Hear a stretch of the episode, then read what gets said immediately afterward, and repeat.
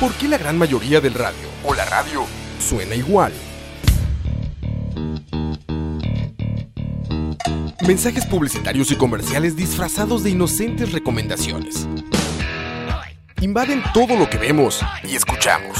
Además de, por supuesto, compromisos con patrocinadores o intereses de terceros que censuran e impiden que cualquier información o mensaje pueda llegar intacto, puro y sin filtros. Al escucha. Muy pronto, una nueva alternativa a la radio. Solo escuchar.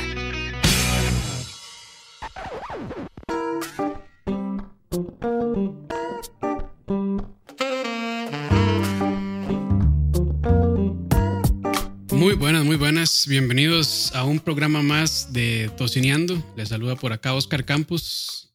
Y hoy conmigo Leo. ¿Qué tal, Leo? Hola, hola gente, qué gusto estar con todos ustedes, gordos y gordas que nos acompañan. Así es, así es. Y también hoy contamos con un invitado muy, muy, muy especial. Gracias a don Melvin Molina de la página El Sartén Caliente por acompañarnos. Don Melvin, ¿qué tal? Señores, ¿cómo están? Purísima vida. Yo, la verdad, eh, súper bien. Hoy es sábado de estar enclaustrado porque no hay permiso de sacar el carro, entonces aquí difícilmente nos movemos. Esto es como en los antiguos testimonios de donde decían que cogían una piedra, la tiraban y hasta donde llegaba, ahí caminaban. Así soy yo los sábados. Ah, bueno. sí, sí. Y bueno, estamos, estamos transmitiendo así, pues remoto, cada una de nuestras casas. Eh, por temas que ya todos conocemos de la pandemia y demás, pero agradecerle una vez más a Melvin por acompañarnos. Y bueno, eh, si no conocen a Melvin, pues aquí lo van a conocer un poquito más. Y bueno, nos podría contar un poco eh, quién es Melvin, cómo empezó el sartén caliente, cuántos años tiene ya en este proyecto. Claro, con todo gusto. Bueno, em, empecemos tal vez por, pues, como persona. Soy, nací en Orotina, viví la mayoría de mis años hasta como a los 35 en Cartago, una cosa así. Después me vine a vivir Heredia, ahora vivo en San Rafael de Heredia. Estudié periodismo, eh, trabajé en grupo extra, eh, principalmente en la prensa libre, cuando todavía la prensa libre era un periódico impreso. Después, en el 2007, eh, empecé a trabajar en La Nación, en Grupo Nación, en la sección de entretenimiento que se llama, todavía se llama Viva. Viva. Y ahí, y ahí trabajé del 2007 al 2014 eh, en Viva. Bueno, por esas cosas de la vida, eh, yo cuando est estudiaba periodismo quería ser periodista de la sección de economía. Siempre me llama mucho la atención la prensa escrita, eh, principalmente. Y aunque lo intenté en diferentes medios para hacer la práctica, no lo logré. Eh, iba a entrar en la prensa libre a trabajar en deportes, lo que no me molestaba, pero realmente no, no es algo que me, que me atraiga mucho. No soy muy de deportes. Mi deporte favorito, así como para ver, es la Fórmula 1, o sea, algo que no es para nada popular, digamos, Sí, no. en, aquí en este país, ¿verdad? Donde el, el deporte rey es el fútbol.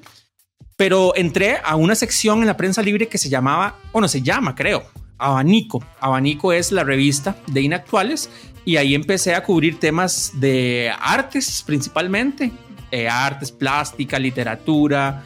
Eh, después en la, Nación igual entré a la revista um, Viva, donde empecé también con esos temas, temas relacionados con, eh, con la cultura, ¿verdad? Como popularmente se le asocia a todo lo que tenga que ver con teatro, danza, música, pero no música, digamos, popular como el rock o el pop, sino más bien música académica, jazz, etcétera.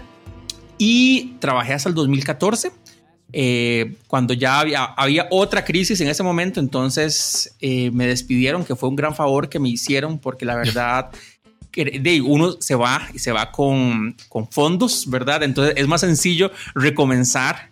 Y desde entonces eh, a la fecha, y con quien ahora es mi esposa, en ese momento era mi compañera de trabajo y mi novia, eh, comenzamos un proyecto eh, que ahora es una pyme, que se dedica al área de las relaciones públicas, ah, eh, al área de la gestión de prensa, administración de redes sociales y temas varios. Entonces, eh, eso es como un poco como la parte profesional. En el camino, desde que estudié periodismo, eh, he estudiado un par de cosas más. Estudié inglés, eh, igual en la UIA, que fue donde estudié periodismo, pero estuve como un año, no, no fui muy ducho para el inglés. Después estudié fotografía. La fotografía siempre me ha gustado desde muy, muy, muy joven. en la Universidad Creativa, pero tuve que dejarla en pausa y todavía está en pausa y actualmente estoy estudiando una licenciatura en producción audiovisual, pero eh, al menos este segundo cuatrimestre decidí no, no entrar por temas ya conocidos en donde es mejor esperar a ver qué nos depara el futuro. Eso, digamos, les hablo un poco de mí. No tengo hijos, tengo, hay dos perros en la casa, dos perras, de hecho, eh, vivo con mi esposa en San Rafael de Heredia, que es un lugar, una zona preciosa. Y en lo que respecta al sartén caliente, el sartén caliente comenzó en el 2011 como tal. Comenzó como un blog en Blogspot, que tal vez algunos o algunas ya ni recordarán lo que era Blogspot o nunca han ingresado a Blogspot, que es la plataforma de blogs ya casi de Google ya casi difunto, exactamente. Entonces ahí comencé con un blog y además una cosa rarísima, o sea, yo escribía todos los días y tenía la posibilidad de que al día me leyeran hasta 100 mil personas, digamos, porque este era como el estimado que decían, ¿verdad? Los estudios de medios que podía leer en ese momento una persona el periódico La Nación, ¿verdad? Obviamente, pues no tanto, porque unos leen una sección, otros otras, pero a mí me daba pena escribir de gastronomía, entonces comencé y utilizaba un seudónimo.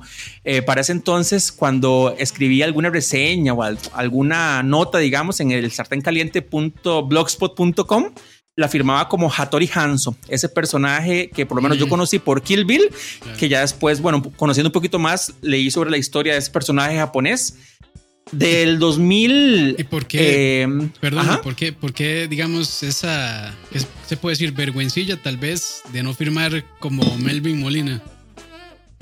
Mira, una cosa rarísima, porque eh, que a lo que no sé, digamos, ahora yo digo, o sea, eso es una polada o un poquillo, o sea, como explico, es nada que ver. me porque que yo, tal vez en, en, esa época el internet era bastante anónimo. No sé si tal vez era eso.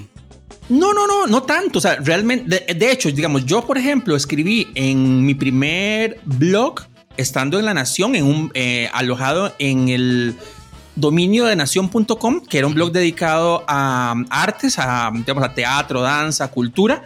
Eh, desde antes del 2011, entonces en realidad no, pero no sabías que tal vez me sentía que no tenía como la autoridad para ponerme a hablar de gastronomía, ¿verdad? No de cocina, que yo, que yo siempre, hay algunas personas que tal vez creen que cuando yo digo que tengo un blog de gastronomía, creen que yo paso eh, cocinando o hablando de temas de cocina y a mí nada que ver, digamos, a mí lo que me gusta es comer. Y en ese momento es que, aunque suena eh, como que fuera como que fuera hace mucho tiempo, en realidad, digamos, pero no es tanto, ¿verdad? Nueve años, una cosa así, pero en el 2009, 2010, yo no recuerdo a nadie, por lo menos a que yo conozca, que tuviera un blog de gastronomía, excepto, digamos, existían las críticas culinarias que por algún tiempo estuvieron en la, bueno, por mucho tiempo en la Nación, que se firmaban bajo un seudónimo que era Scargot.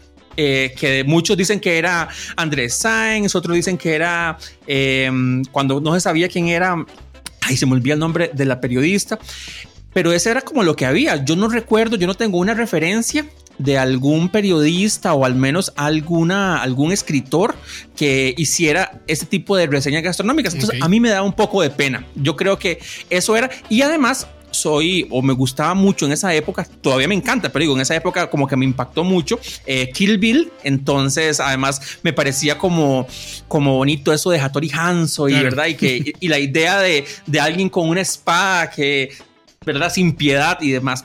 Por ahí venía un poco. Después, bueno, vino eh, pues una página de Facebook, después este, una página de Instagram, después mi blog estuvo alojado en La Nación como tal, ¿verdad? Entonces era en el dominio de La Nación, nación.com slash el sartén caliente.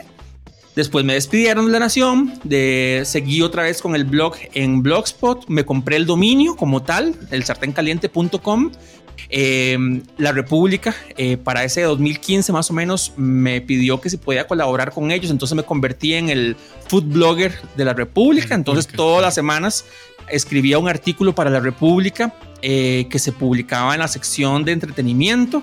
Y después de esos tres años, empecé como invitado en la emisora 959, eh, donde los miércoles de 6 a 7 más o menos, a la tica, ¿verdad? Porque ni comenzamos a las 6 ni terminamos a las 7, eh, hacemos una, una reseña que en realidad es comentar la reseña de la semana que trato de tener y lo que hago es como invitar a la gente para que llegue a la página web, al blog, para que lo lea. Entonces contamos detalles de los platos, pero la parte que tiene que ver como cuál es el lugar, dónde queda, cómo se llama y todo, tratamos como de no mencionarlo, no por un asunto em, misterioso ni nada por el estilo, sino porque de, pues, la idea es generar curiosidad y que la gente llegue a leer la historia completa en la página web.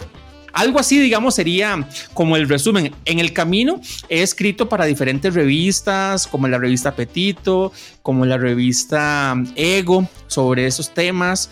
En el camino me han entrevistado. O sea, un día me sentí famoso porque, aunque ustedes no lo crean, Informe 11 hizo una nota sobre el sartén caliente, las historias. Así que en Oro. Todo, un logro.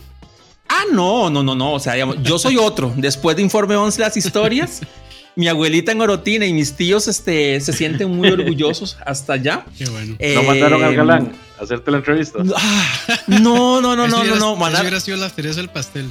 Ah, sí, Me habría encantado, pero no, no, mandaron a una muy buena amiga que se llama Diana, eh, a quien aprecio un montón, que de hecho trabajó en 959 y ahora es toda mamá, toda señora, toda periodista y ese ha sido un poquito. Ah, bueno, incluso una vez me acuerdo eh, dentro de mis logros vacilones, bueno, no logros, pero de las cosas bonitas que me han pasado por esto de ser periodista y escribir del tema de gastronomía, una consultora mexicana me pidió una vez una asesoría para conocer un poquito del mercado nacional, eh, de restaurantes y demás, y me pagaron por eso. Así que realmente han pasado cosas buenas gracias al sartén caliente, de las que podemos así como mencionar rápido. Estoy seguro que si nos eh, ponemos a detallar, habría mucho más. Ah, bueno, y otra cosa de las que a mí a las que a mí me hace sentir como bonito.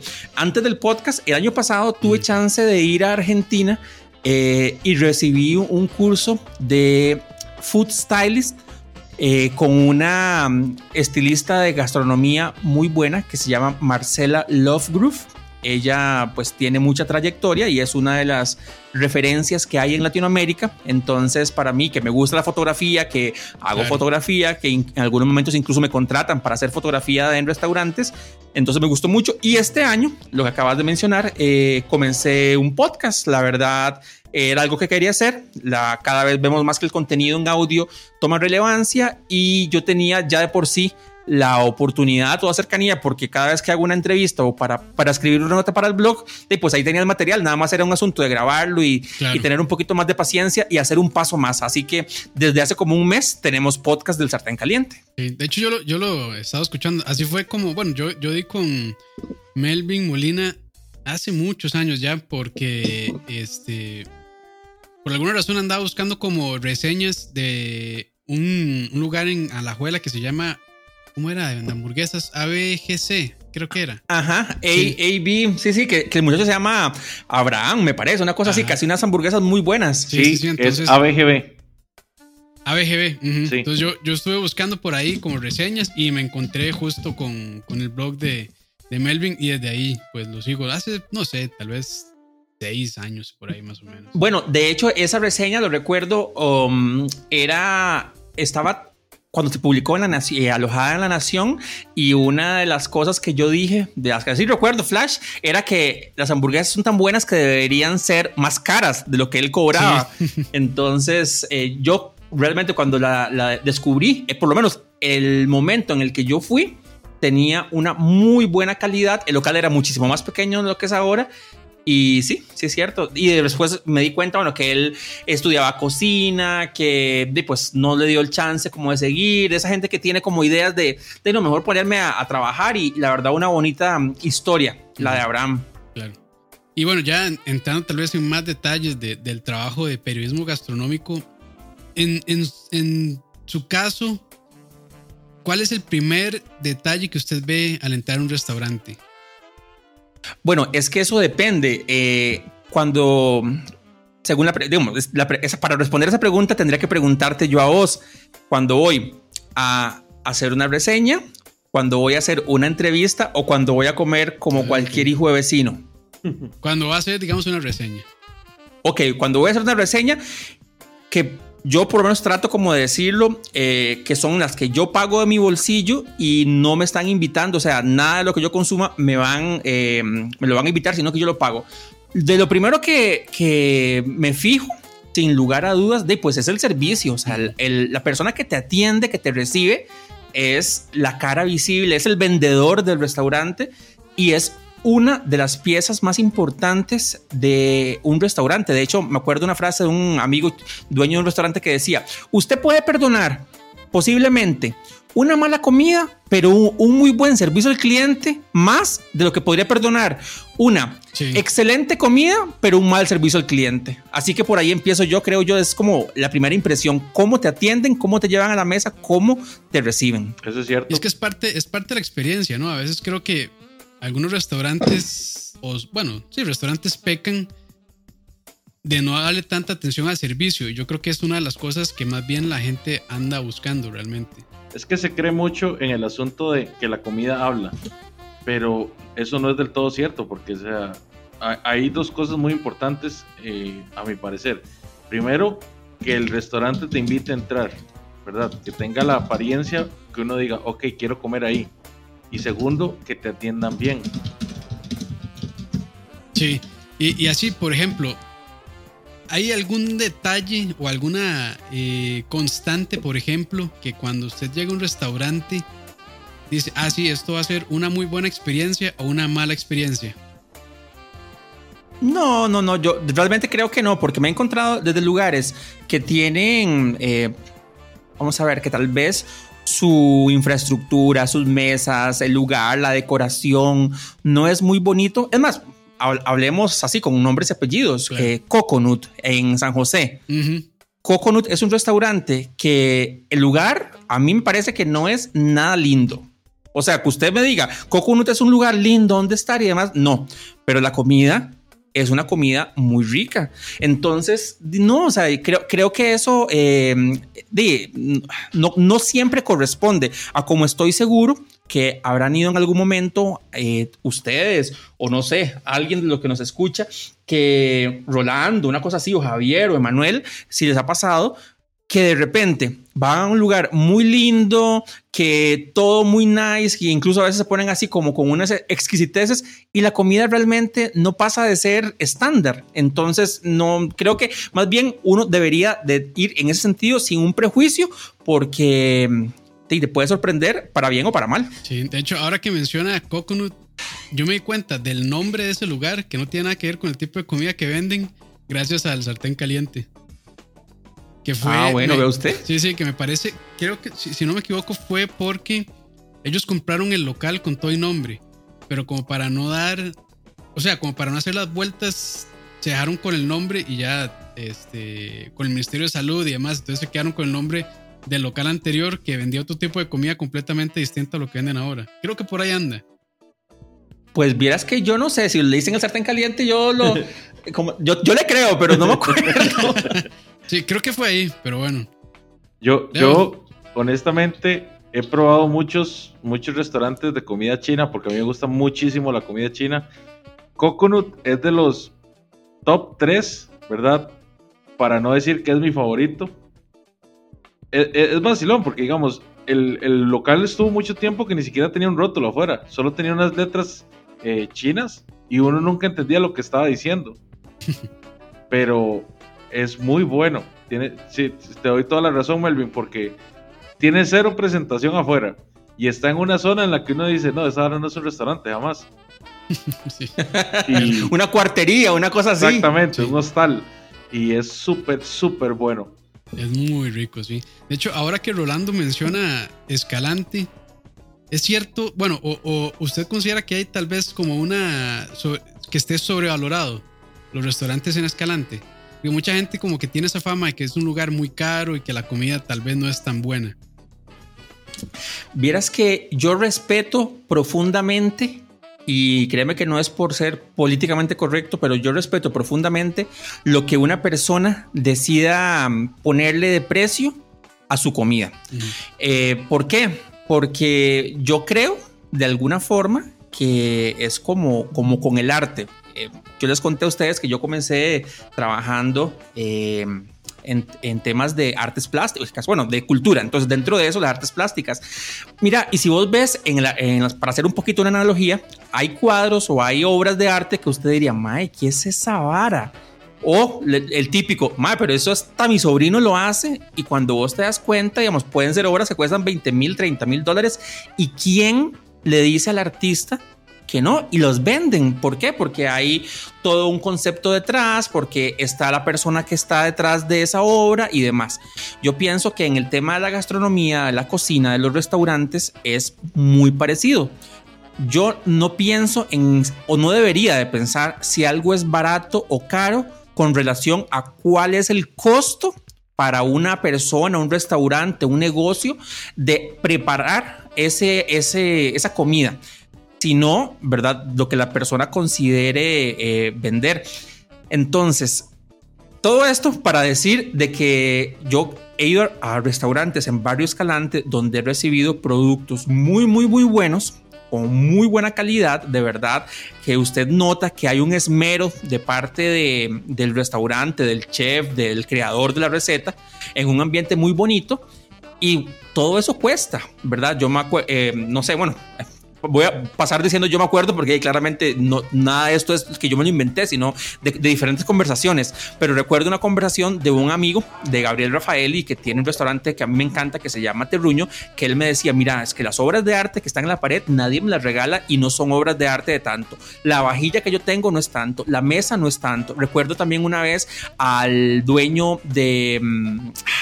Se llama? De Chilis, que me decía, es que, digamos, usted como cliente, cuando llega a un restaurante, si la mesa tiene mantel o no tiene mantel, eso tiene un valor. Si te recibe una persona y otra te atiende, tiene un valor. El tipo de cubiertos tiene un valor. Entonces, con esto, con esa perorata, lo que quiero decir es que muchas veces eh, realmente hay muchos costos implícitos eh, y hay una experiencia como tal.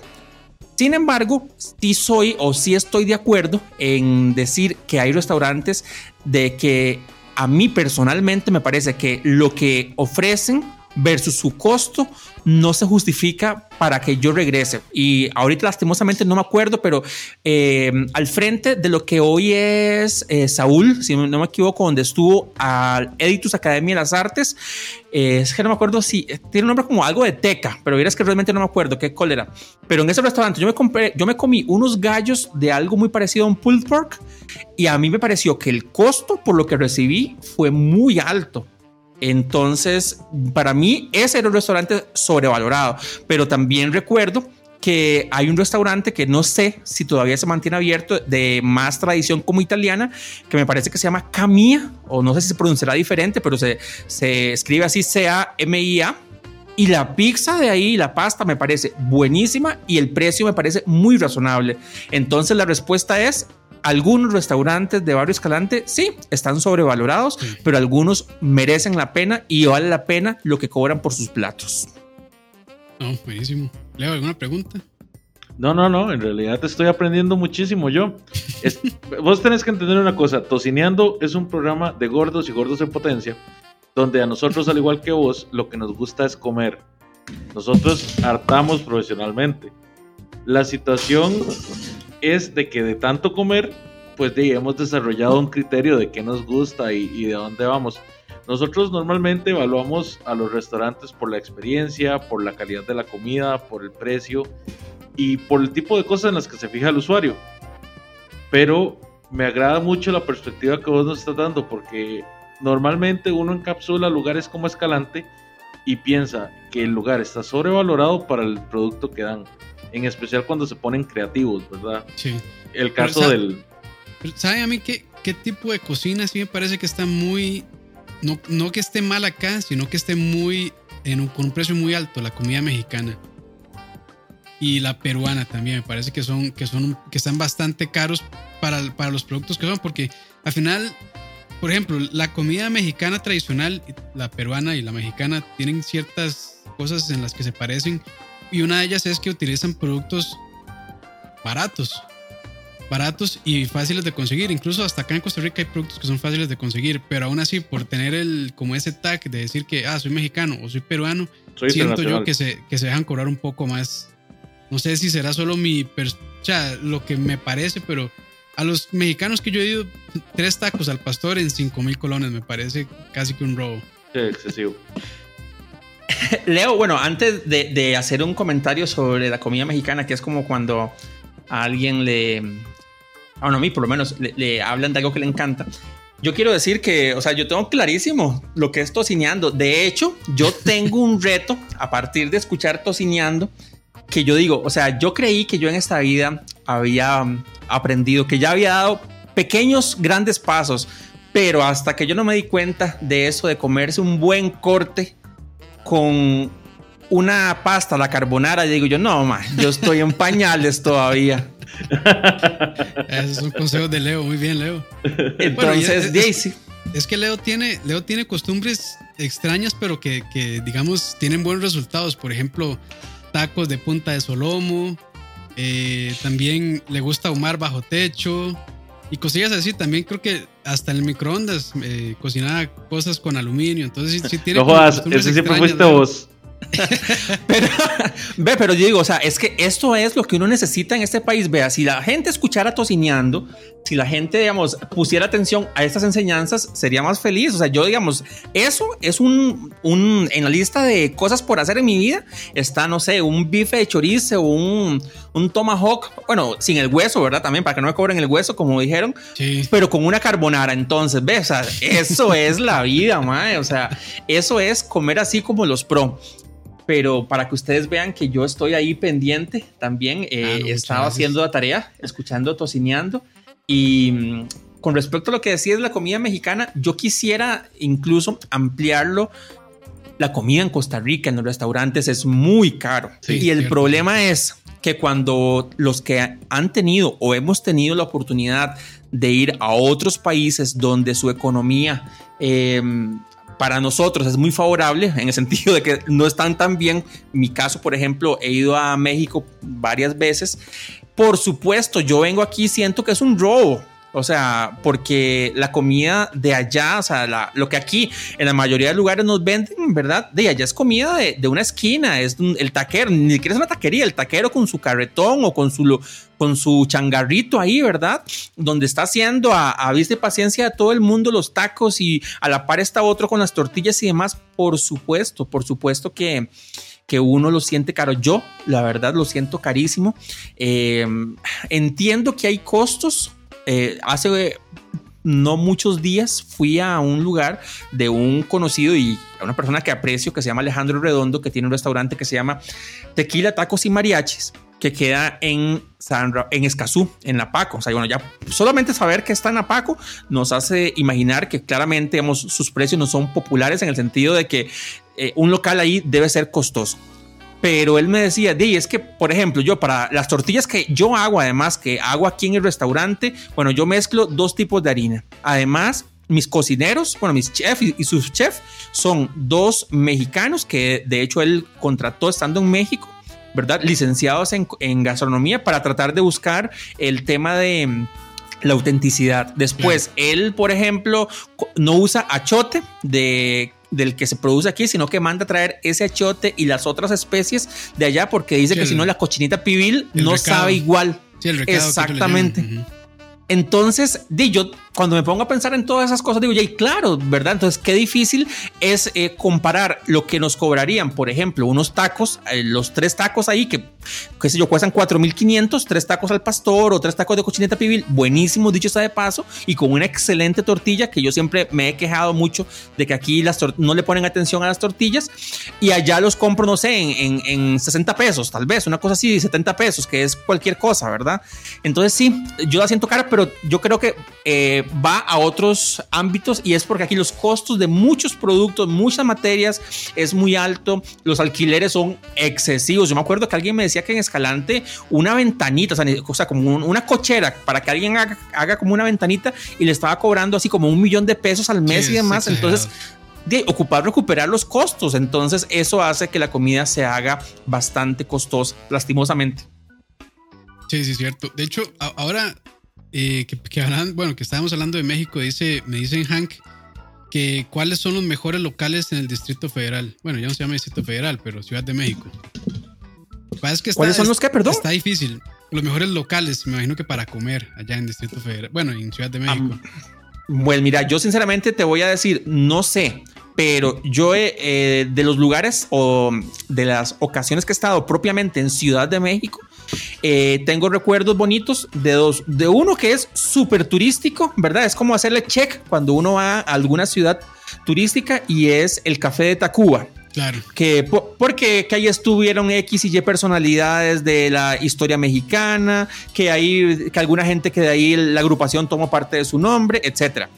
Y el otro lugar que a mí sí me parece como más tradicional es un restaurante que se llama La Pagoda que hasta donde me parece recordar con mi mala memoria a los 41 años, es que como que en algún momento fue un local de algún negocio asiático, pero ahora lo que venden es comida mexicana. Lo, de esa historia no, no, lo confirmo, pero sí venden comida mexicana donde van mexicanos. Mira, y hay que hacer fila para entrar. Entonces, ese lugar me parece muy bonito. Los mexicanos tienen un dicho que es: si hay fila, pues se, se, hace, se hace la fila y se come y se paga. Así que ese es el. O sea, que si hay una fila en una taquería, que se hace la fila, se come y ya. Sí, eso, es una muy buena señal. Sí, sí, sí, sí, pero, bueno. yo, tuve el chance de visitar México. De hecho, pues ahí tenemos un video pendiente todavía de que tengo que editar, pero yo creo que nunca lo voy a hacer.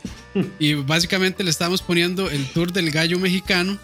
Y bueno, ahí pues si algún día sale, ahí vamos a dar un par de recomendaciones, pero yo sí les puedo decir cocuyos, si quieren comer tacos, el abanico también, si quieren comer tacos, este, y esa eh, Café Tacuba también es un muy, muy buen lugar, muy turístico, pasa llenísimo por lo mismo, pero llenísimo, es, sí. Pero es muy, muy bueno. Sí, yo de hecho, em, mm, me imagino que ustedes eh, ya vieron, y si no, ¿verdad? Dense con el pecho y tómense una cerveza menos hoy. ¿Vieron las crónicas del taco? Sí. Sí, claro. ¿Ves? A mí, por ejemplo, me parece que las crónicas del taco eh, Mm, en lo que se, refiere al DF, yo tengo ya como una lista de lugares a los que yo quiero ir porque me llama la atención, obviamente, pues por el documental, ¿verdad? Mm. Entonces yo creería que por ahí sería una buena forma, ya que alguien preguntaba de buenos lugares eh, en México, eso, si la persona está preguntando ahora para ir a comer gourmet, bueno, pues México, la Ciudad de México propiamente, el, el, Imperio Chilango, como dice un amigo mío, tiene varios de los mejores 50 restaurantes de Latinoamérica, entonces estoy seguro que con un poquito de Google y podrías encontrar por lo menos dos o tres que son de esos donde hay que hacer reservación, ir guapo y vas a pagar un, un poco de plata por platillos realmente de gourmet. El famosísimo Puyol, que es del chef este se me olvidó el nombre. Pero bueno, eh, él es el que tiene este platillo que se llama el mole madre. Y de ahí es de los mejores, siempre en todos los años en la lista de los 50 mejores restaurantes está, está en top 10 siempre, Puyol.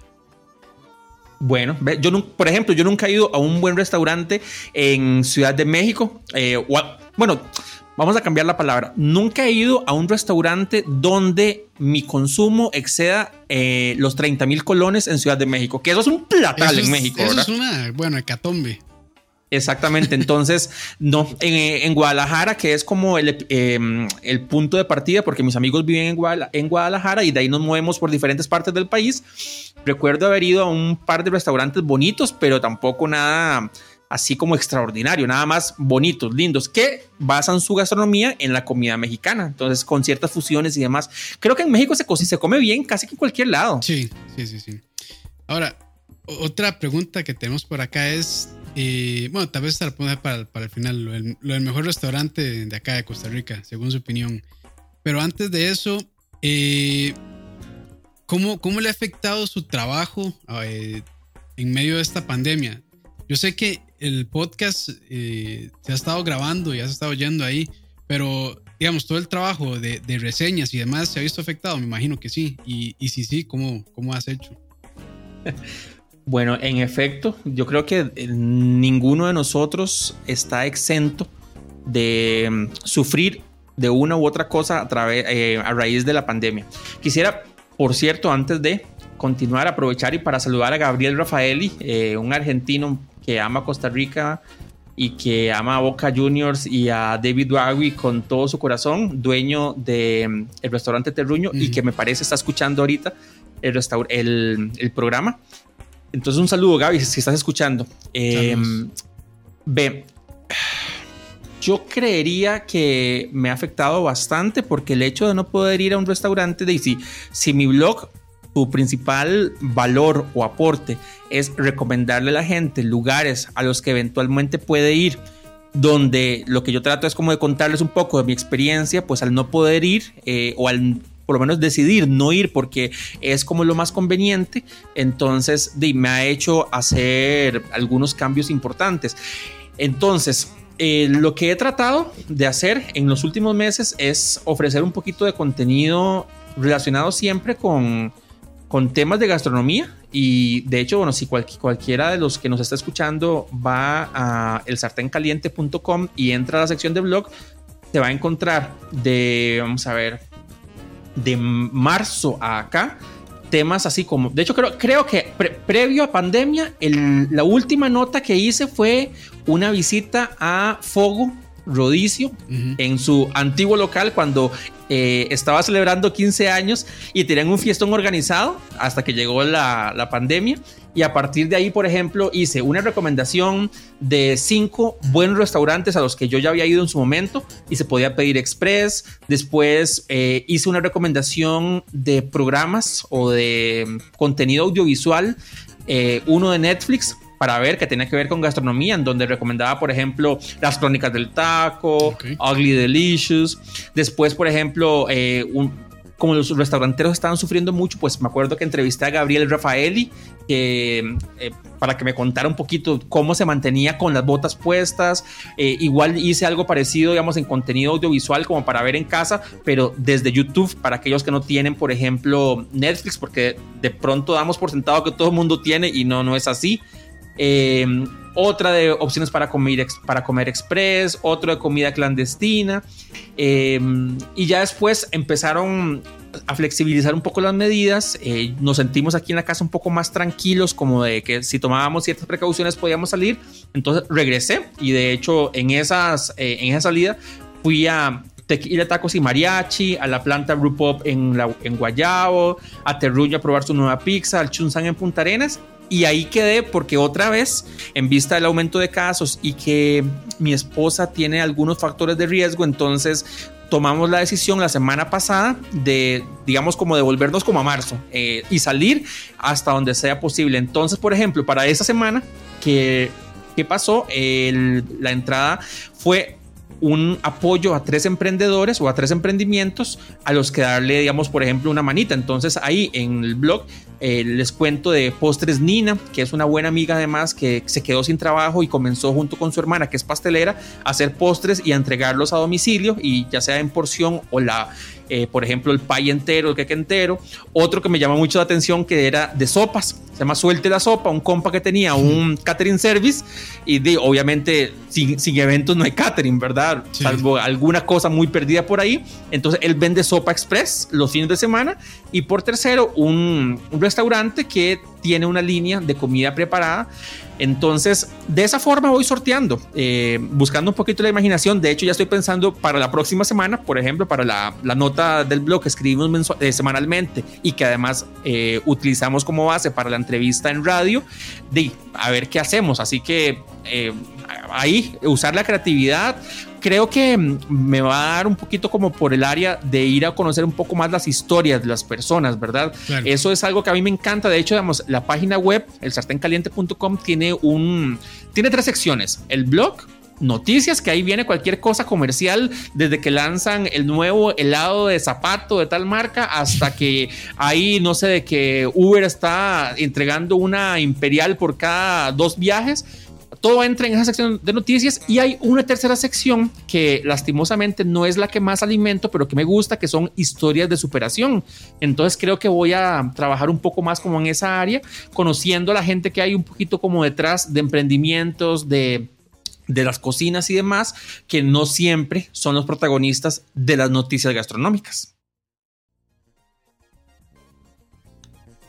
Eh, Melvin, una consulta.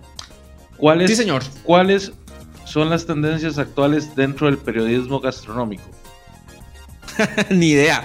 Realmente, em, o sea, y, no lo digo así sin desprecio a nadie, no tengo idea, porque, em, vamos a ver, localmente, aquí localmente, yo conozco a otro colega que tiene un emprendimiento junto con un chef. Eh, que se llama Vamos a comer. Si mal no recuerdo, vamos a comer. Me suena, sí, me suena. Sí, a mí me suena. Todos a comer. Todos a comer. ¿Ves? Él es periodista, por lo menos uno de los tres socios, digamos, o los tres emprendedores de este proyecto. Entonces, pero de ellos como yo van mucho a la reseña, ellos tienen contenido comercial, han estado haciendo cosas así como comerciales. De hecho, también creo que tienen un espacio, un canal de televisión. Pero entonces es como la mayor referencia que hay. Después, de, no sé, no, o sea, no, sabría decirte porque el otro medio que para mí es usualmente como una referencia es un, bueno, que por lo menos yo leo con frecuencia, es un blog español que se llama Con el Morro Fino, que yo creo que morro es como delantal o una cosa así, ¿verdad? Eh, y si yo baso un poco el comentario en lo que leo o veo, di, ¿no? Es comida muy fusión, porque lo que, lo que leo es eso, gente de que, por ejemplo, es peruanos que usan técnicas de otras gastronomías o ingredientes de otras gastronomías para eh, em, implementarlos en las suyas y demás. Así que yo creo que eso, un poco como la, la, fusión de técnica por un lado y por otro lado de ingredientes, pero sinceramente no me atrevería a, a decirlo así como con propiedad. Lo digo así como para de no quedar mal, no parecer así como que Estoy detrás del palo. No, no, no, tranquilo. Aquí nadie te va a juzgar. aquí tampoco sabemos nada, entonces. Exacto, por eso nadie te va a juzgar. sí, hablando de tendencias, de hecho, ¿qué, ¿qué opinas de esa tendencia actual también, en donde se le da como más importancia a la presentación de los platillos sobre el sabor, creo yo, más que todo tal vez influenciado por eh, las redes sociales, que mucha gente pues lo que está tratando de vender es más como que sí, el, comer es una experiencia, pero quieren vender toda esa experiencia solo a través de fotografía y no tanto por el sabor.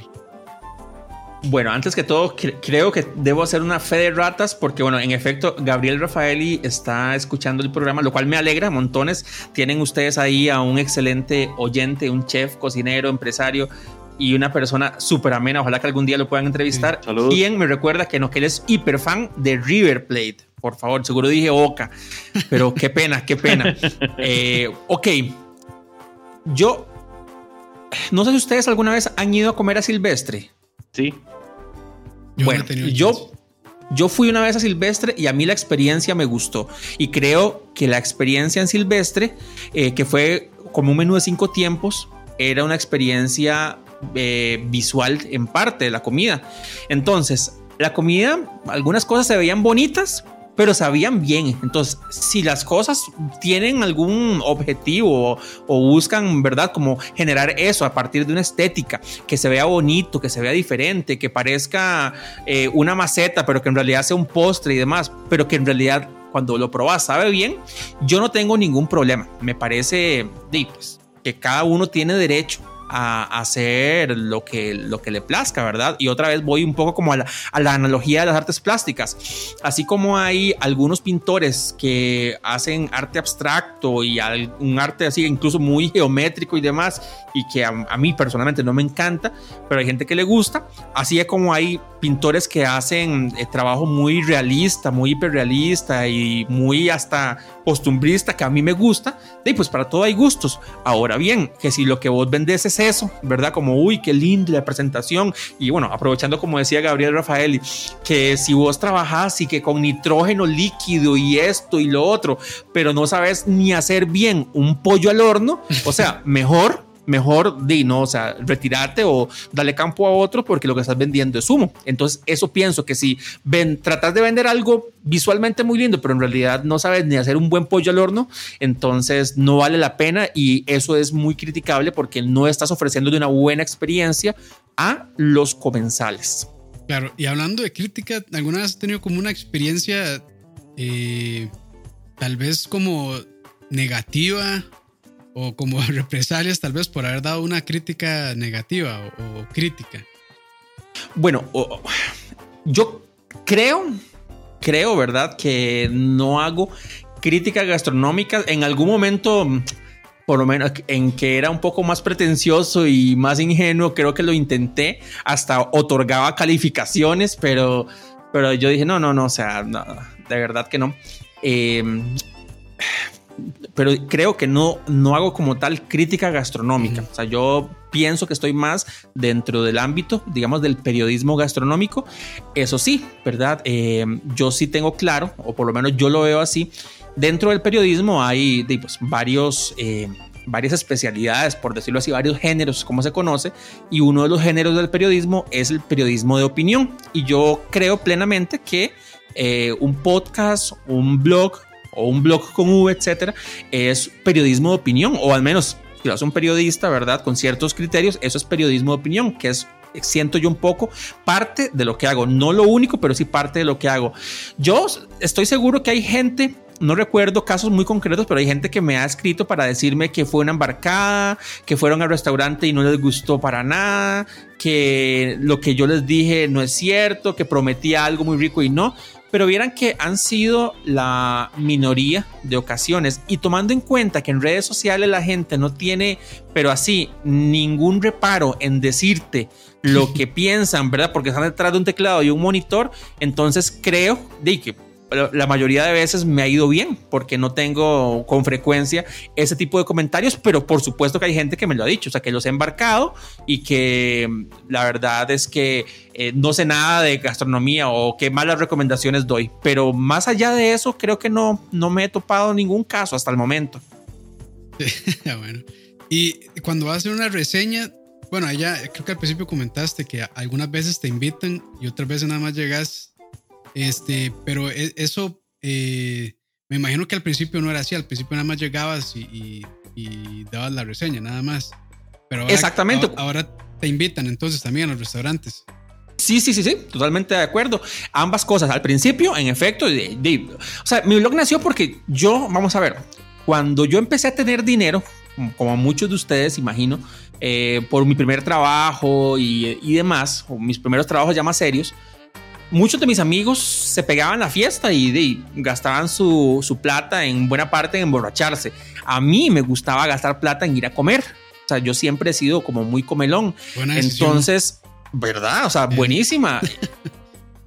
y entonces, e-, eso no es eh, un gasto, es una inversión es una inversión. Ah, no, viera el tamaño de inversión que yo tengo. No, nosotros acá también estamos iguales. Entonces, lo entendemos perfectamente, el tamaño de la inversión.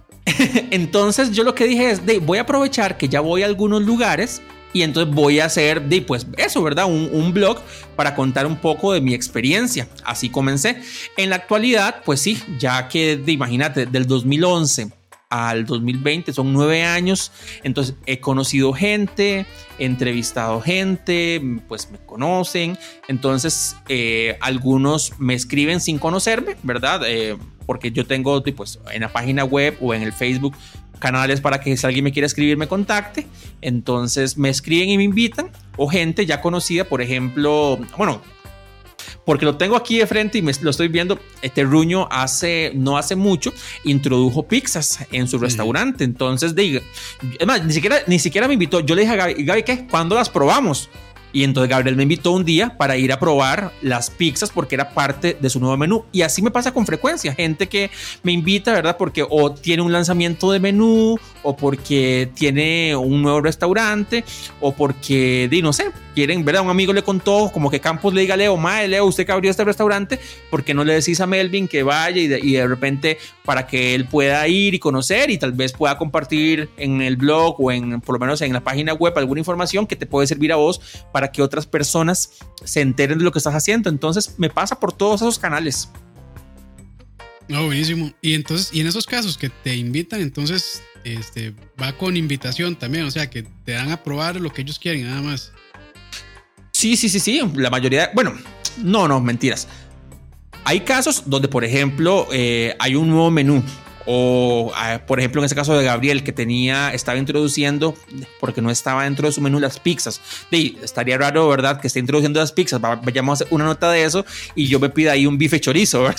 O sea, la idea era, en ese caso muy específico, ir a probar eso. En otros casos, pues la idea es, por ejemplo, hay un nuevo menú, entonces te dicen, bueno, esos son los platos del nuevo menú.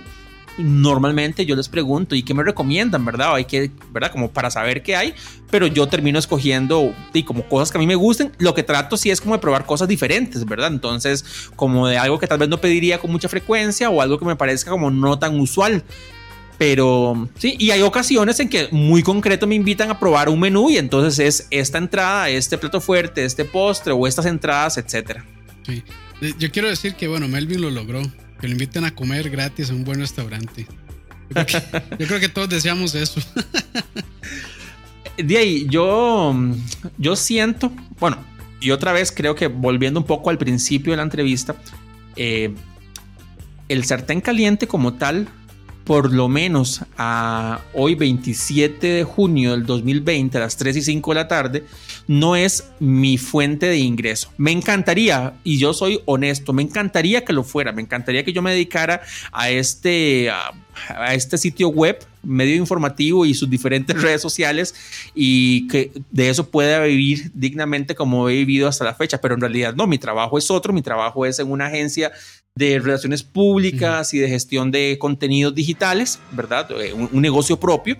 Y esto es una especie de pasatiempo, con la particularidad de que yo soy periodista de profesión, entonces de, yo sí siento que hago, o al menos trato de hacer un buen ejercicio, digamos, de, de, de los conocimientos periodísticos que tengo Además, soy fotógrafo, ¿verdad? Eh, y trabajo y, o, me han pagado en muchas ocasiones por hacer fotografía eh, dentro y fuera de la gastronomía.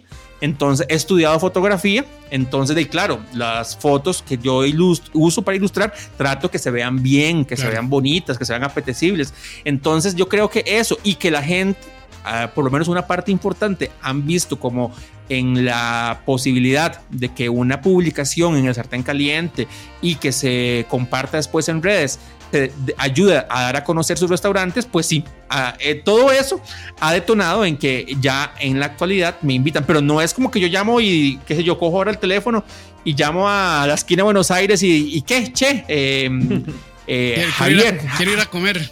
Exacto, Javier, ¿qué? Quiero ir a comer ahora, llego a las 8. No, ¿verdad? Para nada. O peor aún, eh, gente que llega a un lugar y dice, ay, yo soy fulano de tal, de tal lugar, entonces para que me inviten. No, digamos, cosas así, no, eso sí, sí no pasa. Que pasa mucho con influencers ahora. no, no, no te ha pasado. Tienen, no sé, 5 mil, 10 mil seguidores y ya sienten que son dueños del mundo y llegan a exigir casi, casi. No, dicen, dicen, no me consta. A mí, yo tengo como 5 meses de no pagar un food court. ¿En serio? No. Eres el más influencer de acá. Claro. En serio. Bueno, de ahí, pues sí, sí. No, influencio ni yo, mi mamá para que me regale comida.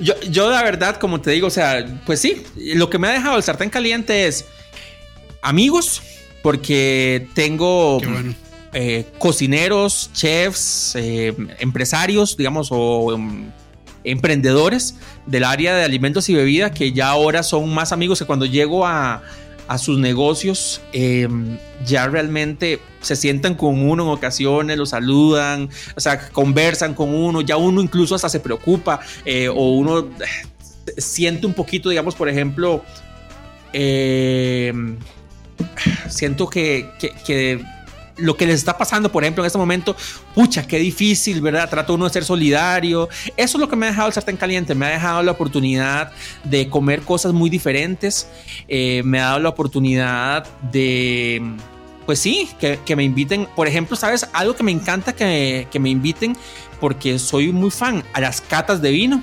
Y entonces, gracias a que tengo este blog y que, bueno, vamos a ver, yo creo que es una combinación a que tengo el blog, pero de que algo he hecho bien, ¿verdad? Porque es como en los medios de comunicación. Hay montones. Ahora hay un montón de páginas web que usted ve, pero hay algunas que yo sinceramente creo que son unos charlatanes por la forma en la que escriben, por la forma en la que se mandan a decir cualquier chisme sin tener cómo comprobarlo. Entonces yo creo que un poquito el tener un blog, pero al mismo tiempo tener ciertos estándares, ciertos parámetros, es lo que me ha permitido eso. Y entonces yo sinceramente digo, ahí es donde estoy ganando. Tal vez económicamente no, pero eso, la apertura de puertas. Te cuento, me han invitado a comer así como, por ejemplo, ¿a quién fue? Ah, bueno, no me, acuerdo ahorita un nombre concreto, pero me han, por ejemplo, he ido a algún lugar a hacer una reseña. Entonces, ok, vamos, hacemos las fotos, comemos, hablamos, entrevistamos y demás. Y después la persona me dice, bueno, todo muy bien, pero yo quiero que vengas otro día con tu esposa, sin cámara, sin nada, para que vengas y disfrutes. Yo creo que es ahí en donde yo, digamos, he salido ganando en el sentido de que eh, me ha permitido como eso, como disfrutar de algo que para mí es muy rico, como es comer, y de otras experiencias como eso, como las catas. Yo recuerdo una de, se me olvida cómo es que se llama el importador que es dueño de cervecería de Vinum, creo, si mal no recuerdo, que estaban de, haciendo una cata con Don Melchor qué buen vino. Me parece que fue en 2015, si no, no, recuerdo. ¿Ves? Entonces, esas experiencias son las que yo digo, pues sí, tal vez no gano, pero, pero de manera emocional, tal vez. Retribuyen de manera emocional porque hago algo que a mí me gusta y de paso, digamos, ya por ejemplo, cuando hablo de vinos, por decir una cosa, ya no soy tan bestia, ya he ido conociendo. ¿Verdad? Entonces, eso, eso me parece como importante. Después de, del hablar con la gente, pucha, vieras cómo va aprendiendo uno. Yo, y siempre he dicho, yo soy periodista, yo no soy ni cocinero, ni, ni aprendiz de cocinero, ¿verdad? Entonces, yo hablo a partir de mi conocimiento periodístico pero vieras cómo aprende uno. O sea, yo me siento que como ser humano soy un mejor ser humano porque he aprendido cosas relacionadas con todo esto que voy em, conociendo a través de las entrevistas, a través de entrar a las cocinas a veces, a través de lo que me cuentan. Em, entonces, yo creo que ya salí ganando de alguna forma. Y ojalá, ojalá, y cualquier cosa, eh, si volvemos, si pasa y volvemos a hablar, les pueda contar de en algún momento me pudiera dedicar esto a tiempo completo. Así estamos nosotros, igual, de hecho, con vos acá. Estamos aprendiendo. Sí, eh, sí, sí, eh, Melvin, vamos con una pregunta grande e importante, como le gustan a Campos. Ah, ah, ah, yo creí que a él le gustaban grandes y así jugositas. También, de hecho, grandes, gordas y babosas. Un saludo a todos los que están escuchando. Eh, le salió lo tío a Leo. Por supuesto, siempre. Siempre tío, nunca en tío. Eh, tío Melvin. Vamos a darle el título honorario de tío Melvin. Ah, no, ya ahora, digamos, imagínense ya después de eso. ya. Lléguele, lléguele. Listo. Vea, mejor restaurante por provincia y el, el mejor restaurante a su gusto del país. Bueno, esa en realidad está facilísima de respondérsela. Eh, no hay. Primero, por provincia, yo tendría la, irresponsabilidad porque no ando tanto en Limón, no ando tanto en Punta Arenas. Entonces, ya solo por eso, cualquier lugar que diga, digamos, estaría saliendo del paso con, lo, con la pregunta y sería una mala, ¿verdad? sería irresponsable. Después, eh, yo considero que no hay un mejor restaurante. Es muy difícil, la verdad. Eh, siempre es eh, súper subjetivo. Y lo otro importante es que el mejor restaurante de qué? De carnes, de comida china, de comida italiana, de pizzas, de comida de la India. Esa, es, sería muy injusto. Por ejemplo, a mí me gusta muchísimo Terruño. Para mí es, bueno, eh, hablando de carnes, un señor restaurante, de verdad. Eh, pero me gusta mucho porque ahí está Gabriel Rafael y cuando Gabriel tenía Mar Adentro, me encantaba Mar Adentro. Cuando tenía Aquí es, no, eh, perdón, es cuando tenía este mm, Rincón Famoso, me encantaba Rincón Famoso. Entonces, en realidad, digamos, y lo he ido siguiendo, o sea, he sido un cliente que he ido siguiendo sus diferentes incursiones en restaurantes eh, y todos me han parecido muy buenos. Pero si yo dijera, digamos, que el de él es el mejor y que puede serlo, ¿qué pasa, por ejemplo, con un muy buen restaurante italiano? ¿Qué pasa, por ejemplo, con L'Ancora de Shiro y Tony?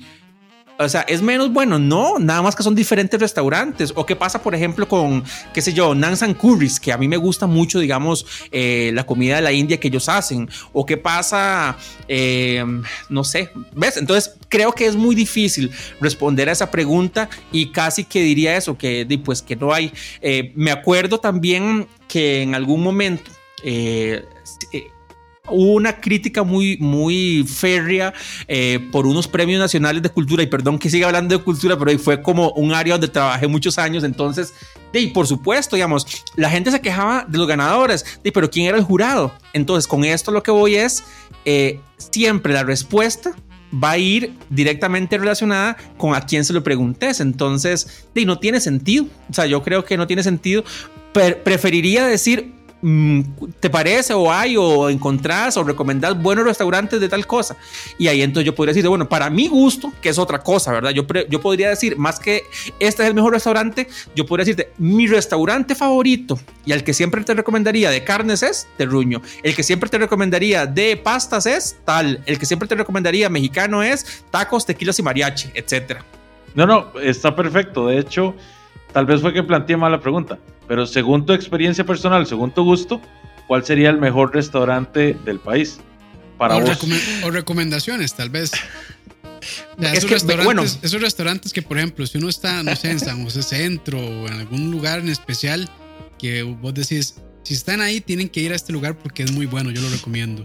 Sí, digamos, no es el mejor, pero te estoy comprometiendo, muchacho, te estoy comprometiendo. No, no, no, es que no, no, es compromiso, más bien, y me encanta, Leo, o sea, en realidad, digamos, mm, me encanta porque yo aquí puedo, eh, justamente hacerles un comentario y es eso, ¿verdad? Que es verdaderamente difícil y, y pues habrá gente que de repente lo pueda decir o lo quiera decir y demás, y todo bien, pero a mí eh, me parece como, como difícil eso por eso, porque de, unas cosas son mis gustos y otra cosa son los gustos de otra persona. Entonces yo te podría decir, vamos a ver una cosa así muy cliché. El mejor restaurante de Costa Rica es Le Chandelier. O el mejor restaurante de Costa Rica es el restaurante del Hotel Grano de Oro.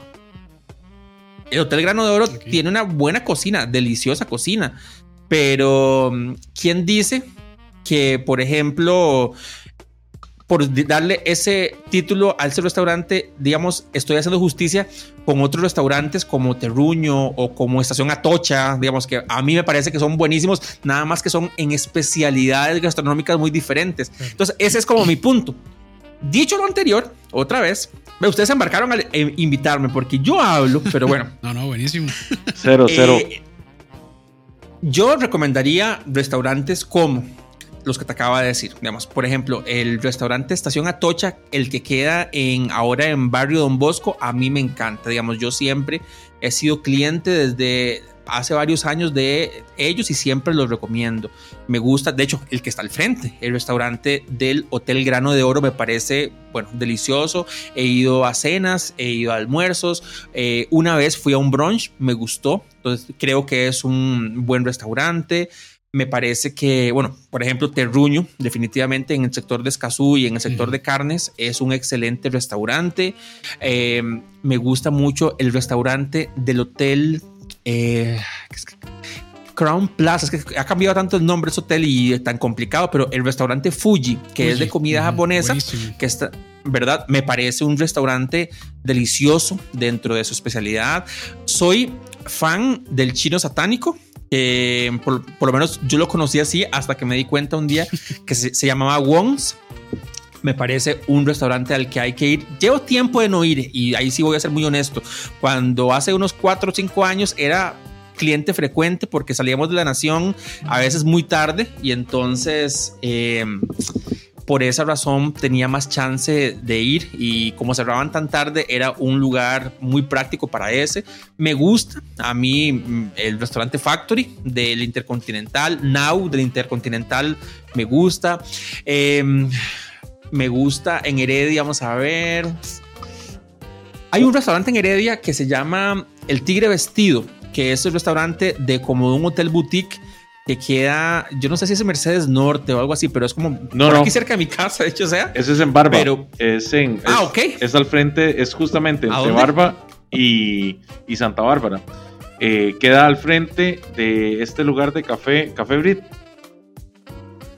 Justamente. No. Ah, ah, bueno, sí, sí, al frente queda la entrada. Sí, a la entradita. Porque hay que, hay que, hay que subir ahí como un kilómetro, una cosa así. Exacto, exacto. Bueno, ves, ese me parece un excelente restaurante.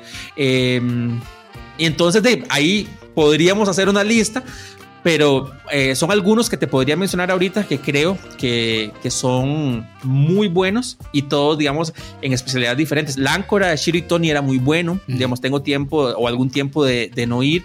La verdad que me gustaba bastante. Me encantaba eh, The Whisk, que era una sanguchería que lastimosamente cerró. Su pan era delicioso.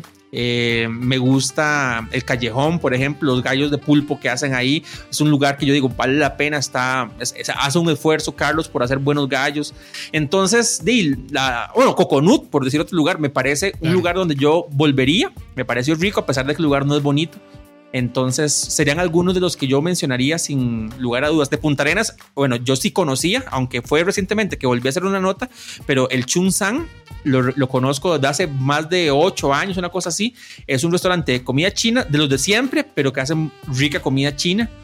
Y en Limón, vieras que yo no sé si todavía la señora, bueno, estará viva, si venderá comida, pero hay una señora que hace algunos años al frente de lo que también era la oficina que pudo haber cambiado de la Azodeli, tenía una soda que se llama Delicias Panamimi. a la señora le dicen Mimi. A mí me parece que la comida de ella es, o sea, el, rice and beans, la sopa de mondongo de ella es, pero así espectacular. De hecho, ahora que mencionas, ella no es la que está justamente como al, frente de la entrada de Moín o, por ahí. Abre solo un día. Y si. no. no. No, no, ella es otra porque eh, ella está en el centro de Limón y su, su, local, que además era su casa, estaba al frente de la Asociación Deportiva Limonense. Ok, ok. Sí, es que me, me comentaron de ese otro, entonces estaba nada más como confirmando que fuera el mismo. Sí, pero por ejemplo, digamos, a mí es, bueno, es, ese es otro ejemplo de, de que yo te diría un lugar que es delicioso, y, la verdad, de mm, su local es súper modesto. La señora vivía ahí. De hecho, digamos, es una casa, era la casa de ella. Entonces, em, de, pues lo único que conservó de casa como casa era una habitación donde ella dormía, pero el baño lugar era el baño de ella. Eh, la gente comía en la sala, en, bueno, que hicieron como una ampliación entonces a la cocina. Eh, en la terracita eh, también habían una o dos mesas, bueno, ni mesas, bancas, una banca con una mesita. Pero para mí, la comida de ella, yo una vez le probé un pargo estilo caribeño que a mí, bueno, ¿qué te puedo decir, verdad? Yo encantado. De hecho, mi esposa cada vez que yo iba a Limón, porque cuando trabajé en La Nación, a mis compañeros no les encantaba tanto ir a Limón, a mí me fascina. Entonces, hasta a veces me decía en broma que se iba a poner un poco celoso de Mimi, porque de, yo siempre que iba solo pensaba en ella. Excelente. Y yo creo que ya como para ir cerrando y, qué, conversación no podría tener polémica es la pizza. ¿Con piña o sin piña? ¿Sabes qué? Yo creo que estamos mamando nosotros con lo de la pizza con piña y sin piña. ¿Sabes qué vi un día de estos? Pizza de ramen. O sea, nosotros estábamos, papá, aquí en ligas menores. Pero bueno. en, el, en el año este, 3018.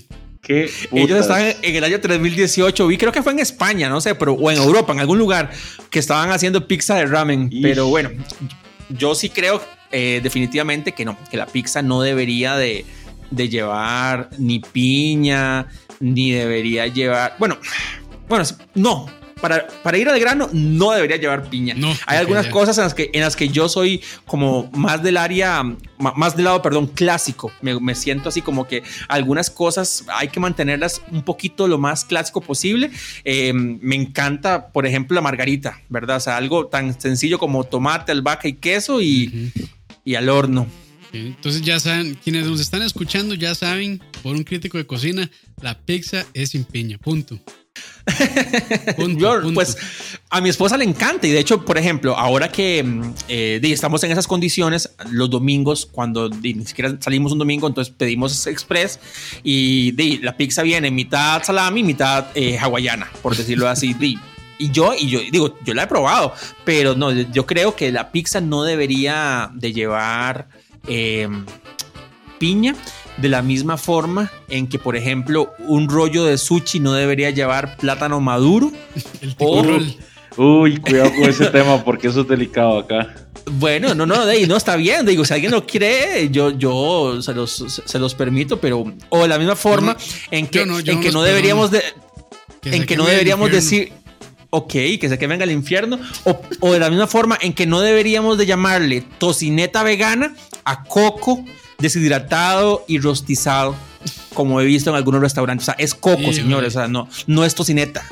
Sí, sí. De hecho, hay una muy buena pregunta antes de irnos de Manuel Sánchez. Dice, eh, ¿qué piensa sobre las segundas oportunidades?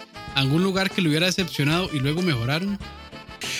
Eh, saludos a Emanuel Sánchez Tobar Qué buena nota que esté ahí saludando. Por cierto, también quería saludar a Destroyer, que no sé si es que es mexicano, radicado en Costa Rica, o es un tico que quiere mucho México y está aquí, o un mexicano que desde México nos sigue, pero veo es un mexicano desde México. Ah, ok, que veo que ha mandado varias preguntas y Dino, saludos. De, qué, pena que no pude responderle ahí que, algo que mencionaba y que además me daba el título también honorario de tío Melvin, pero un saludo. eh, creo en las segundas oportunidades. De hecho, es más, te puedo, le, puedo contar a Emanuel Sánchez Tobar que ayer mismo fui a un lugar al que creo que debería darle una segunda oportunidad. Eh, y fui nada más con el objetivo, digamos, de, de almorzar. Andaba en San José Centro y eh, uso brackets desde hace como un año. Y cada vez que me los ajustan, esos primeros cinco días sufro mucho y, digamos, masticar, aunque sea la cosa más suave, eh, me, me, duele. Entonces ayer dije que me puedo comer una sopa. Y pasé ahí por donde están los tribunales, hay un restaurante y vi que decía ramen. Ni me acuerdo cómo se llama, es como, ay, lástima que no tengo ni la factura o algo así por, ay, o sea, mentiras, mentiras que dicha que existen los celulares aquí tengo la, foto que le tomé porque dije, después quiero volver y ver exactamente lo que pedí. El lugar se llama Atsui Ramen, que queda 150 al oeste de los tribunales de justicia. Y almorcé un tonkotsu, que es un ramen de cerdo. Entonces traía. el caldo es con cerdo y pollo, me parece. Eh, con, el caldo es de, cerdo, por lo menos, y traía algunos trozos de cerdo. Vieras que no me gustó. Yo, yo probé la primera vez que probé ramen, lo probé en un restaurante que se llama. Eh, hijo de puchis, que está a la par de Café Cracovia. Cuando tenía mm, ay, un, tico y una japonesa, pucha, ¿qué cuál era con esa memoria? De pato. Este, bueno, en un restaurante japonés de una cocinera japonesa y era un, un caldo más claro, clarificado, pero me fascinó. O sea, yo quedé como loco con el ramen. Y ayer que yo probé este, me parece que era como un, como un caldo espesado. No sé si porque era tonkotsu, no sé si tiene algún ingrediente en particular, pero entonces yo no, no quedé contento. De hecho, la persona que me atendió, muy amable y todo, me dijo, uy, es que aquí todos los que vienen y demás siempre quieren volver y todo. Y yo por dentro, ajá, vamos a ver, ¿verdad? Porque cuando, a mí empiezan ya con esa hablada, yo, yo, pero bueno, he tratado de moderarme un poco porque a veces sí lo digo eh, y entonces yo dije, bueno, vamos a ver, ¿verdad? Pensé, y vieras que no me gustó, o sea, eh, me lo comí todo, o sea, valdría, valía la pena, pero yo dije yo, me gustaría venir en una segunda ocasión, pedir un ramen, pero no este mismo, porque me habló de dos, del tonkotsu y otro, para ver qué tal. Pero sí creo en las segundas oportunidades Em, cuando, cuando, por ejemplo, es eh, como una circunstancia como esta, que tal vez el producto, me pareció, por ejemplo, que el huevo no estaba suficientemente caliente, igual que la carne que venía. Pero en, uno, en otra ocasión fui a un restaurante en, eh, en Ciudad Colón. Duraron sin mentirte, una hora en servirnos. Después nos dimos cuenta, bueno, que, que es que ese día no llegó el cocinero, que es que esto, que es mm. que lo otro. Pero yo dije, no, pues, o sea, la verdad, digamos, la, o sea, fueron tan mal preparados para atender a su clientela que yo digo, yo no creo que se merezca una segunda oportunidad. ¿Por qué? Puedes tener problemas con, con tu cocina, sí, todos los restauranteros lo pueden tener. Todos los restauranteros pueden tener un día, pero así, ¿verdad? Como de culo para el barranco. Pero vos puedes decirle a la gente, vea, ¿qué tal, Leo? Mire, Campos, eh, muchas gracias. Ves que hoy tenemos una cosa, una circunstancia particular, eh, no sé. Entonces, estamos tardando entre 40 y 50 minutos en entregar las órdenes. Vos sabrás si te esperas o no pero que te esperes 50 minutos para que te lleven la entrada y que además te lleve una y la otra no, ¿verdad? Porque iba con mi esposa, entonces yo digo, no, no, no. Y a mí esas cosas me parecen, digamos, eh, inaceptables porque yo recuerdo, eh, y estoy seguro que ustedes han visto, bueno, seguro no, probablemente muchos de ustedes han visto eh, Masterchef, la edición colombiana, que tiene un juez que se llama Jorge Rausch. Sí, el pelón. Que es el pelón. Bueno, Jorge Rausch, que es un, un chef junto con su hermano Mark, muy conocido en Colombia, dueño de varios restaurantes y demás. Pues bueno, una vez entrevistándolo a él aquí en Costa Rica, él me, yo le pregunté, porque para mí ese tema siempre ha sido importante, ¿cuánto esperar por una comida? ¿Verdad? Porque a veces sentimos que pasa poquito tiempo, mucho. Y él me dijo, vea, para comidas y fine dining, o sea, 30 minutos por un plato fuerte es apenas el tiempo que debería. Obviamente hay casos de casos que si vos vas a un lugar y pedís un tomahawk y demás, bueno, pero, pero digamos, y yo digo, no puedes entonces darte el lujo de hacer a alguien esperar 50 minutos sin tan siquiera decirle o que tenés un problema, que explotó la cocina. Entonces, yo creo en las segundas oportunidades, casi en todos los casos, pero hay ocasiones en las que yo creo que no, no se la merecen. Pero son las menos. o le ofreces algo. sí, bueno, muchas veces como que intentan eh, resolver eso con alguna regalía y demás, pero bueno, depende mucho de la persona, pero digamos, para mí ya para ese momento ya casi que me perdieron realmente. Yo, yo no digo tal vez una regalía, pero sí, mira, este, si vas a pedir un plato que va a tardar 40, 50 minutos en prepararse, pues mira, un pancito o alguna, alguna entradita pequeña, ni siquiera con una entrada, sino, digamos, una especie de aperitivo para que la espera se vuelva un poquito menos pesada.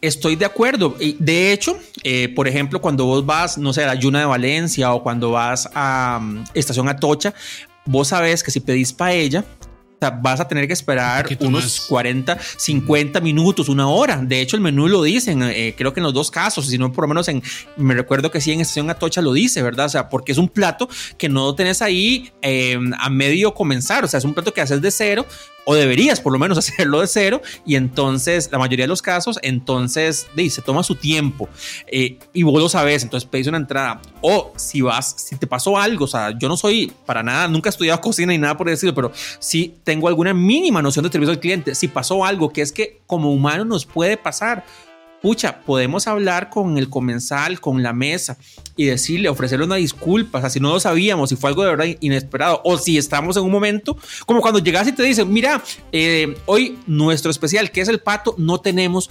porque, no sé, por la razón que sea, te inventen o lo que sea, pero hoy lastimosamente no te ofrecemos pato, así sea, digamos, lo que todo el mundo llega a buscar a un lugar, pero lo puedes decir, pero si te quedas callado nada más, como si nada pasara, lo que estás logrando es de, pues, una molestia en tus clientes y que probablemente no vayan a querer venir otra vez porque de, es que no tuviste ni siquiera la, delicadeza de explicarles.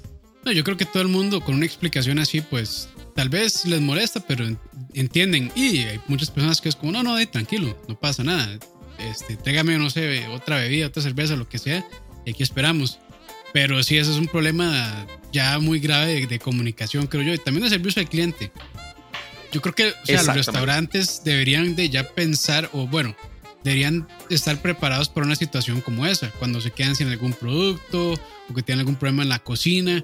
Muchas veces este, no cocinan con gas, cocinan con electricidad, entonces se quedan sin electricidad y es un problema y todo eso. Entonces sí como querían tener un plan B en esos casos, pero a veces creo que caen como en esa, no sé si será tal vez novatada, tal vez de, no tener como un plan B para atender ese tipo de casos, pero Y si, algún, si alguna persona que tiene una soda, restaurante, lo que sea, pues de una vez ya saben nuestra recomendación. Traten de tener varios escenarios y planes de emergencia por aquello. Sí, sí, yo no podría decir es que se debe hacer así o se debe hacer así porque claramente yo ni me he preparado ni nada, pero es que digamos, yo no estoy en ese negocio, ¿verdad? Pero ellos sí, como decís vos, ellos sí están, o sea, en el momento en que vos o una persona está en un negocio, tenés que ver cómo haces. A mí me encanta, em, y vuelvo otra vez al, ejemplo de mi amigo Gabriel Rafaeli, pero eh, él bueno, es súper honesto. Creo que es una de las cosas que yo de verdad valoro de él como cocinero, como persona, como amigo. Él me dijo una vez, yo no puedo tener más de un restaurante, Melvin, porque yo sinceramente necesito estar en mi restaurante para ver que las cosas funcionen bien. Aunque bueno, recientemente tuvo otro y por circunstancias muy duras que todos conocemos de esto de la pandemia, pues lastimosamente cerró y, le iba bastante bien, estaba yéndole. Pero, o sea, yo entiendo el punto de él. El punto de él es que hay que estar en el lugar para asegurarte que todo vaya fluyendo, ¿verdad? No es difícil o por lo menos suele ser más difícil cuando tenés a encargados o responsables, pero eso, la, parte de atención al cliente es de verdad, de verdad muy importante y la puedes cagar, o sea, terriblemente. Y lo peor aún es que la em, la recomendación boca a boca, para bien o para mal, funciona muy bien, funciona, digamos, de lujo, ¿verdad? Entonces, si es muy buena la, la, recomendación, pues la gente va, pero si es mala, igual, la gente lo sabe. Sí, sí, sí. Pero bueno, este Leo, no sé si tienes alguna otra pregunta para Melvin. No, de mi parte no, Melvin, muchas gracias por acompañarnos. Esta es tu casa y esperamos de tenerte por acá en cualquier otra ocasión cuando gustes. Ah, pura vida, Leo. Muchísimas gracias. La verdad, te lo agradezco un montón. Un gusto eh, de, por la charla. Lamento profundamente que tenga que ser de esta manera más virtual porque viendo uno de los programas que grabaron con una chica que no recuerdo el nombre, que era de un blog viajando, yo dije, mm, pucha, no hay que tú, Anis, conversar, estar ahí echándose unos tapis y demás. yo, es que así sí vale la pena una entrevista. Sí, así ah, era, así era antes, este, a veces hasta llevábamos comida, ahí mismo compartíamos, pero bueno, eh, tiempos complicados cuando todo esto pase. sí, cuando todo esto pase, invitado al estudio este, y hacemos otro programita por ahí. Claro que sí. Excelente, excelente. Sí, sí. Y no, de mi parte, no, muchas, muchas gracias a Melvin. De hecho, cuando yo le escribí eh, en Facebook para proponerle este programa, yo tenía como un poquillo de nervios y como, ¿será que nos irá a mandar al carajo? ¿Será que no? ¿Será que, bueno, y por dicha, pues, de no, pura vida Melvin por, pues por atender a, nuestro llamado y compartir un poco sobre su trabajo, que bueno, ya lleva muchos años en esto de, del periodismo culinario, gastronómico, entonces pues de, hecho aprendemos más y podemos aprender muchísimo más, entonces pues sí, queda abiertísima la, invitación para un próximo programa.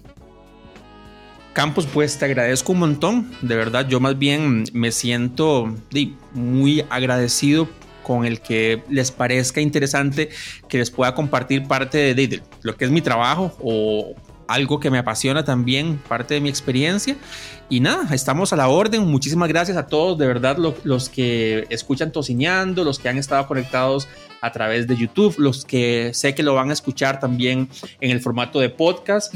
Y bueno, yo ahí le voy a decir a Destroyer que entonces que me mande ahí un mensaje porque veo que el hombre es de México. Siempre es bueno, vea, apréndanse esto, siempre es bueno tener un buen contacto en México porque la gente local es la que la lleva a usted a comer en serio a veces ni TripAdvisor, o sea, los que son del lugar. Así que muchas gracias, ha sido una experiencia muy bonita y ojalá que la próxima sea con una birra, una copa de vino y no sé, algo más para comer. Nada más voy a hacerles un disclaimer, no, no, no crean que Roa es un buen contacto en México porque Roa todo lo echa a perder. Ay, es que, bueno, como todo este medio audiovisual, pues ahí tiene que haber un mexicano involucrado y Roa es nuestro mexicano que todo lo echa a perder. Entonces, saludos, saludos a Roa. Y antes de irnos, Melvin, ¿en dónde puede encontrarte? Redes sociales, página y demás. Muchas gracias. Bueno, la página web es elsartencaliente.com. Ahí en el sartencaliente.com, de hecho, pueden escuchar el podcast. Tenemos un, un reproductor o un player eh, que es muy fácil de ver. Apenas bajas, te lo encontrás a mano derecha con los capítulos más recientes. O si querés, pues en las plataformas usuales, Spotify, en Anchor, en Apple Podcasts eh, y un montón más. También estamos en Facebook e Instagram como arroba el sartén caliente. Tenemos un canal de YouTube, pero la verdad es que no le, lo alimentamos con contenido tan frecuente como debería de ser. Además, todos los miércoles de 6 pm a 7 pm más o menos, tenemos un espacio, una sección del sartén caliente en la emisora 959, que es 95.9 FM, que también pueden escuchar en internet. Así que por algún lado podemos estar en contacto. Así es. Y bueno, muchísimas gracias a todos los que estaban en vivo eh, y los que hicieron preguntas también y luego a las personas que nos escuchen. De nuevo, muchísimas gracias. Saludos a nuestros Patreons también que por ahí andan. Perdón que no tengo la lista hoy, pero muchas gracias porque mantienen este proyecto vivo. Entonces nos vemos, bueno, nos vemos, nos escuchamos la próxima. Y este, como dice Leo, ¿cómo es que dice Leo? Buen provecho. buen provecho. A todos los gordos y gordas que nos acompañaron hoy, muchas gracias. Eh, ya llegó la hora de apagar la tosiseñal pero recuerden que cuando vean al cielo y vean un par de tiras de tocino, significa que ya es hora de comer. Bueno, bueno. Qué bueno. Chao, chao. Pura vida. Chao. Saludos.